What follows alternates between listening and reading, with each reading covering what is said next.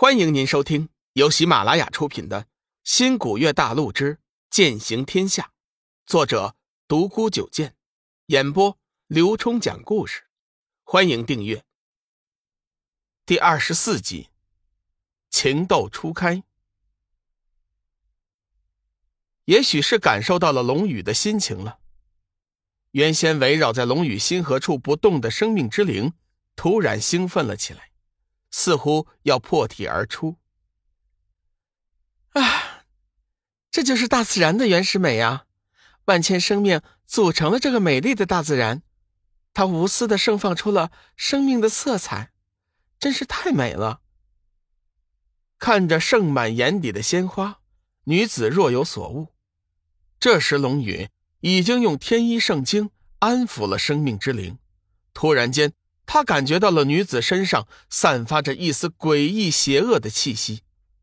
原来生命之灵是万物之精华，它能感受世间一切生命的能量。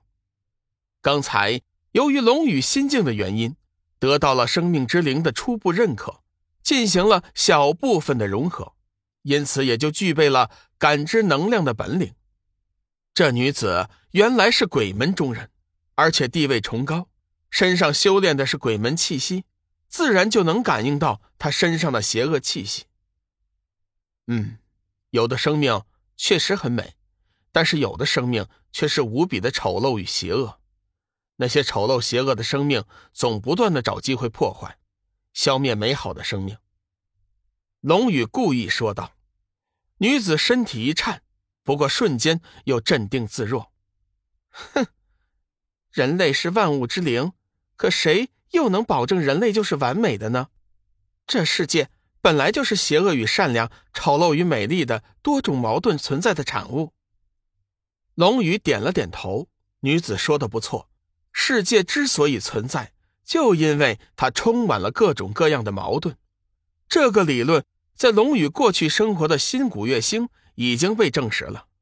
没想到，在这个不知名的古代。却从一个邪恶女子的口中说出，两人顿时陷入了沉默，现场的气氛突然间沉寂了下来，谁也不想打破这份沉寂。这个屋子有主人吗？最终还是女子忍不住打破了沉默。龙宇随口道：“这是天一谷第十代谷主的天一空间。”啊，不是吧？女子大叫了一声。似乎有点吃惊，龙宇对她的直言：“你是不是奇怪我为什么要告诉你啊？”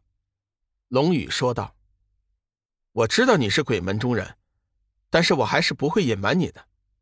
通过这几天和你的相处，我发现你本质并不坏。正道不见得都是好人，邪道的人也不一定都是坏人。”女子的脸上露出了笑容。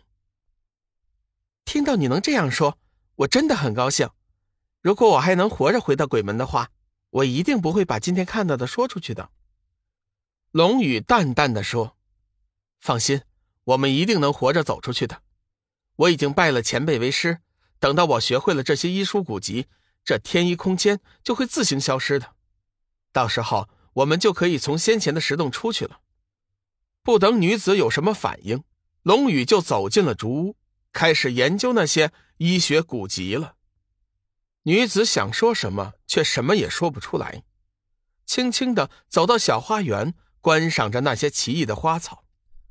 三天后，龙宇终于走了出来，看到女子静静的坐在竹屋前，他心中突然有了一丝歉意，伸手从怀中拿出一个精致的瓷瓶，递给女子道：“给，这个是点苍山师尊。”秘制的青云丹，虽然不是什么神丹，但是却可以充饥，吃上一颗，十天之内都不会饿的。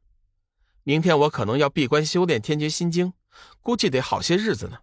你一个人要小心一点，饿了就吃这瓶青云丹吧。女子睁大眼睛看着龙宇，双手颤抖的接过那瓶青云丹，怀疑道：“你真的把这一整瓶丹药都给我了？”龙宇不由得哑然失笑，这女子当真是奇怪，不就一瓶丹药吗？看她的神情，就像是个几岁的小女孩，生怕他会反悔。当然是给你的了，我这儿还有好几瓶呢。这丹药其实也没有多大用处，我平日里只是拿它当干粮吃。你要是喜欢的话，我再给你一瓶。说着，又拿出一瓶给了女子。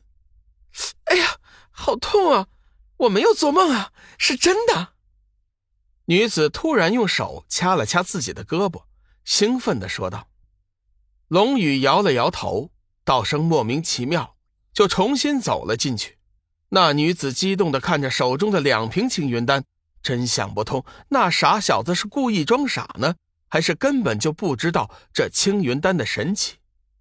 青云丹，修真界的七大神丹之一，其主要功效就是提升修真者的能力。